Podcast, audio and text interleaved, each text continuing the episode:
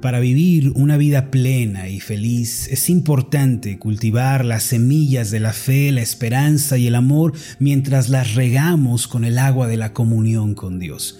Además, es importante que aquella persona que quiera ser feliz lleve una vida de oración y medite continuamente en la palabra de Dios. Sin embargo, el trabajo no está completo hasta que nos proponemos evitar los caminos que llevan a la destrucción.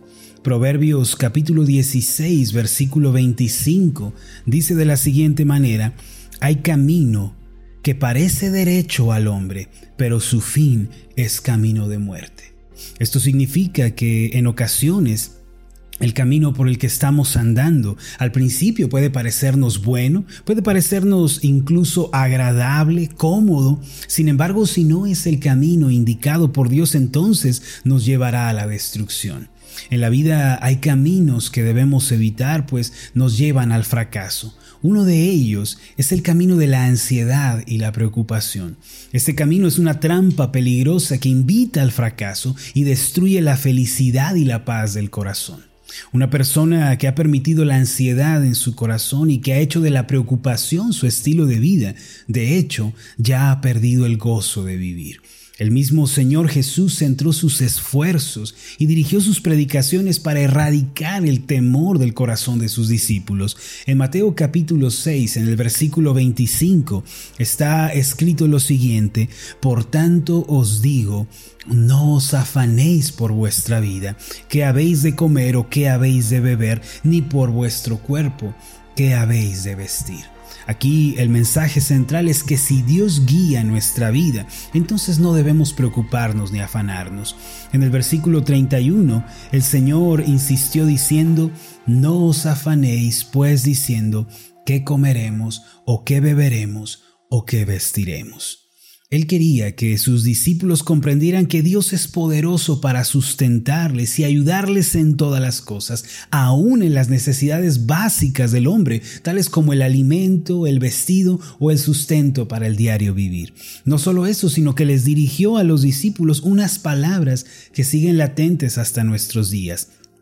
En Juan capítulo 14, en el versículo 1, Él dijo, No se turbe vuestro corazón, creéis en Dios, creed también en mí. Esto significa no dejes que tu corazón sea perturbado, agobiado o sacudido. Si tú confías en Dios quien cuida tu vida y depositas tu confianza en su Hijo Cristo, entonces no tienes nada de qué preocuparte. El Dios del cielo que hizo la tierra verá por ti y por tus necesidades. Además, en Lucas capítulo 12, versículo 32, el Señor consoló con estas palabras a sus amados discípulos, no temáis manada pequeña, porque a vuestro Padre le ha placido daros el reino.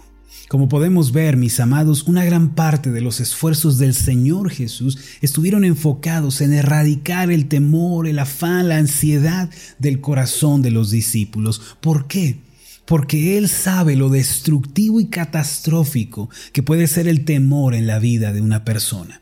Mis amados, el afán es tan peligroso que puede arrastrarnos no solo al quebranto mental o emocional, sino que incluso puede arrojarnos al pozo de la enfermedad física y puede arrastrarnos a la misma muerte. Se dice que en la Segunda Guerra Mundial murieron cerca de 350 mil soldados en los campos de batalla, mientras que en los hogares murieron cerca de un millón de personas por problemas del corazón y por enfermedades crónicas derivadas precisamente del temor a la guerra. ¿Qué quiere decir todo esto? Que la ansiedad, el temor, la preocupación cobran más vidas que la misma guerra.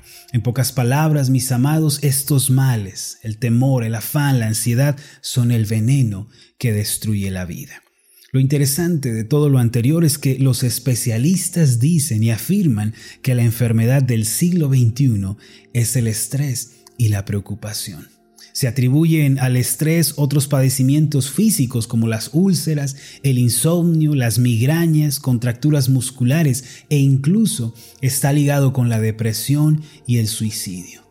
La ansiedad y la preocupación del corazón son letales para el cuerpo, pero muchas personas no lo saben y por eso han abierto las puertas y han dado la bienvenida a estos terribles males. Amados, Dios no quiere que este año nosotros vayamos por la senda del temor y que quedemos presa de la ansiedad, pues Él sabe que todo esto puede destruir nuestras vidas.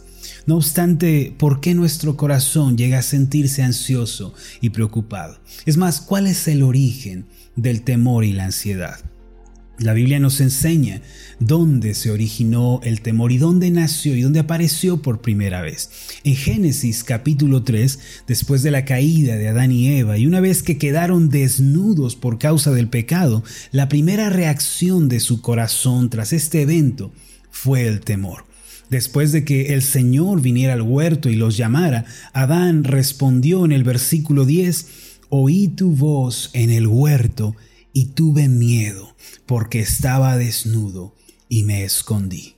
Aquí se nos muestra que el pecado es el precursor del temor.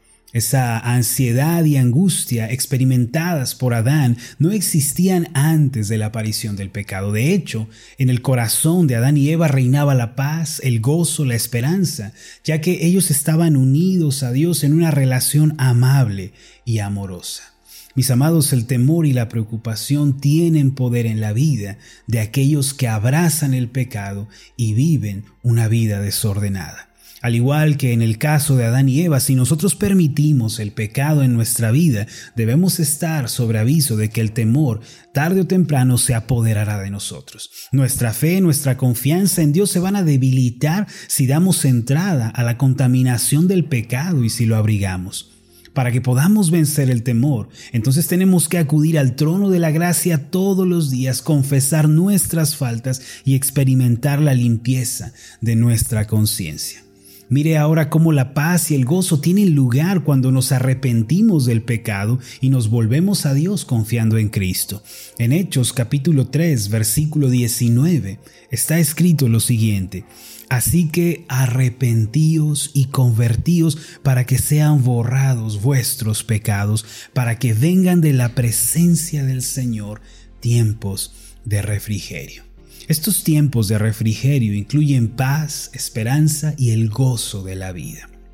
Solo por medio de la sangre de Cristo podemos ser perdonados y limpiados de la mancha del pecado. Si el día de hoy descubrimos alguna falta y nos damos cuenta de que estamos cometiendo algún pecado que ofende y entristece a Dios, amados, arrodillémonos, confiemos en la sangre de Cristo, confesémosle toda maldad de nuestro corazón. Si descansamos en la preciosa sangre de Cristo, en esa obra culminada de la cruz, entonces podremos descansar y tener paz en nuestra alma. De este modo el refrigerio para nuestro corazón tendrá lugar. Además de lo anterior, hay otra razón por la que nuestro corazón puede estar ansioso y preocupado. Esto es porque no tenemos confianza al enfrentar nuestras circunstancias. Mire, cuando nos encontramos con algún problema que no podemos resolver por nosotros mismos, que nos excede o que va más allá de nuestra capacidad, sentimos cómo la ansiedad crece dentro de nosotros. Cierto día el Señor Jesús entró en una barca con los discípulos y les ordenó pasar al otro lado del mar de Galilea. Durante la travesía nos dice el relato que el maestro se quedó dormido. Mientras ellos navegaban por en medio del lago, fuertes vientos desataron una tempestad violenta. La barca comenzó a negarse aun cuando los discípulos trataban con todas sus fuerzas de sacar el agua. No obstante, las olas se hacían cada vez más grandes y solo era cuestión de tiempo para que la barca se hundiera. Enseguida los discípulos despertaron al Señor gritando. El relato se encuentra más específicamente en Lucas capítulo 8 versos 22 al 25 y dice de esta forma, Aconteció un día que entró en una barca con sus discípulos y les dijo, pasemos al otro lado, y partieron. Versículo 23, pero mientras navegaban, él se durmió y se desencadenó una tempestad de viento en el lago y se anegaban y peligraban. Versículo 24, y vinieron a él y lo despertaron diciendo, Maestro, Maestro, que perecemos.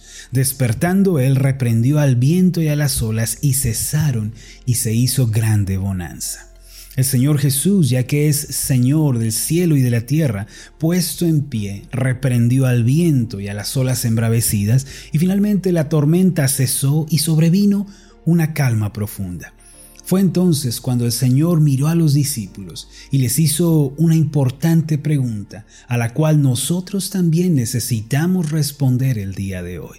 En el versículo 25 está escrito lo siguiente, y les dijo, ¿dónde está vuestra fe? ¿Dónde está la fe de ustedes. Y dice el pasaje, y atemorizados, se maravillaban y se decían unos a otros, ¿quién es este que aún los vientos y las aguas manda y le obedecen?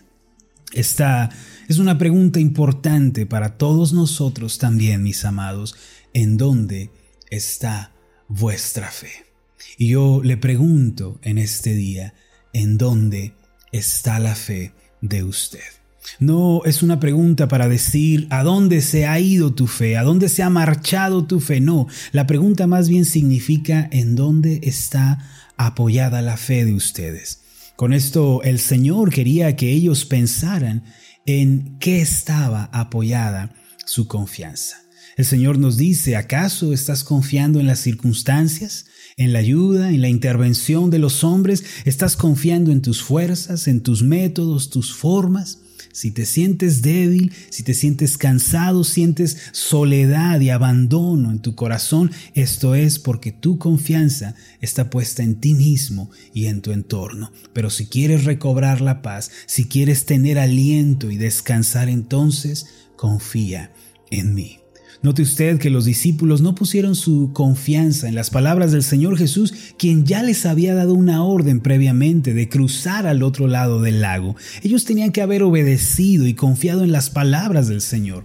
Es más, para que pudieran atravesar ese lugar, esa tempestad, ellos debían afirmarse en la palabra de Dios. Ellos debían decir, el Maestro nos dijo que cruzáramos, nos dijo que fuéramos al otro lado, aunque haya tormenta, aunque haya tempestad, viviremos porque Él nos ordenó pasar. La tempestad no puede ahogarnos, nada puede frustrar nuestro viaje, porque Él ha ordenado, Él ha declarado que lo hagamos. Por el contrario, ellos se llenaron de temor al contemplar el entorno y por eso su confianza se desvaneció. Esta fue la razón por la cual el Señor los reprendió diciendo, ¿en qué está apoyada la fe de ustedes?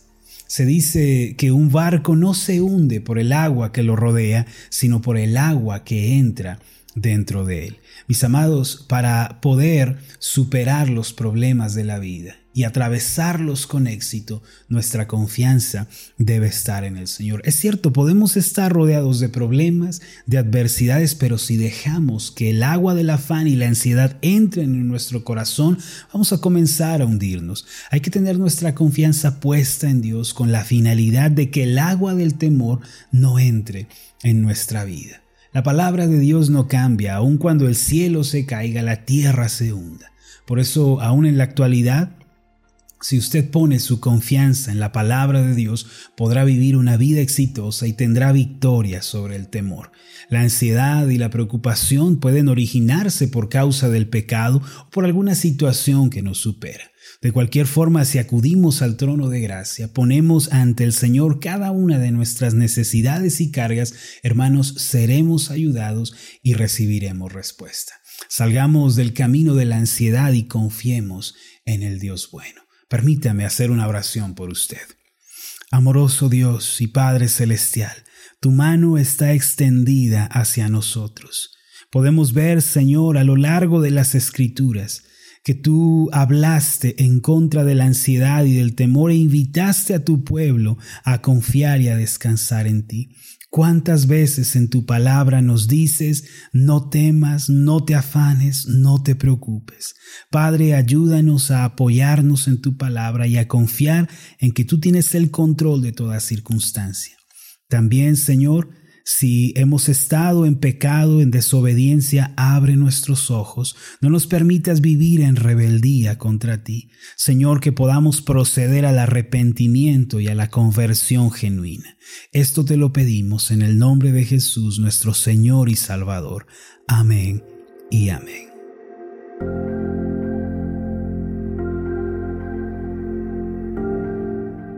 Hola, ¿qué tal? Mi nombre es Marlon Corona, soy el pastor de la iglesia Ascender en la ciudad de Zapopan, Jalisco, en México. Le agradezco mucho por haberme seguido con esta meditación. Mi oración siempre es que usted sea prosperado en todas las cosas y goce de una buena salud, así como prospera en su alma. Lo invito a que ore por las meditaciones Ascender y le pregunte a Dios cómo puede usted ser de bendición para este ministerio. Las meditaciones Ascender son impulsadas y apoyadas por nuestros oyentes. Reciba un fuerte abrazo de mi parte. Que Dios le bendiga. Hasta la próxima.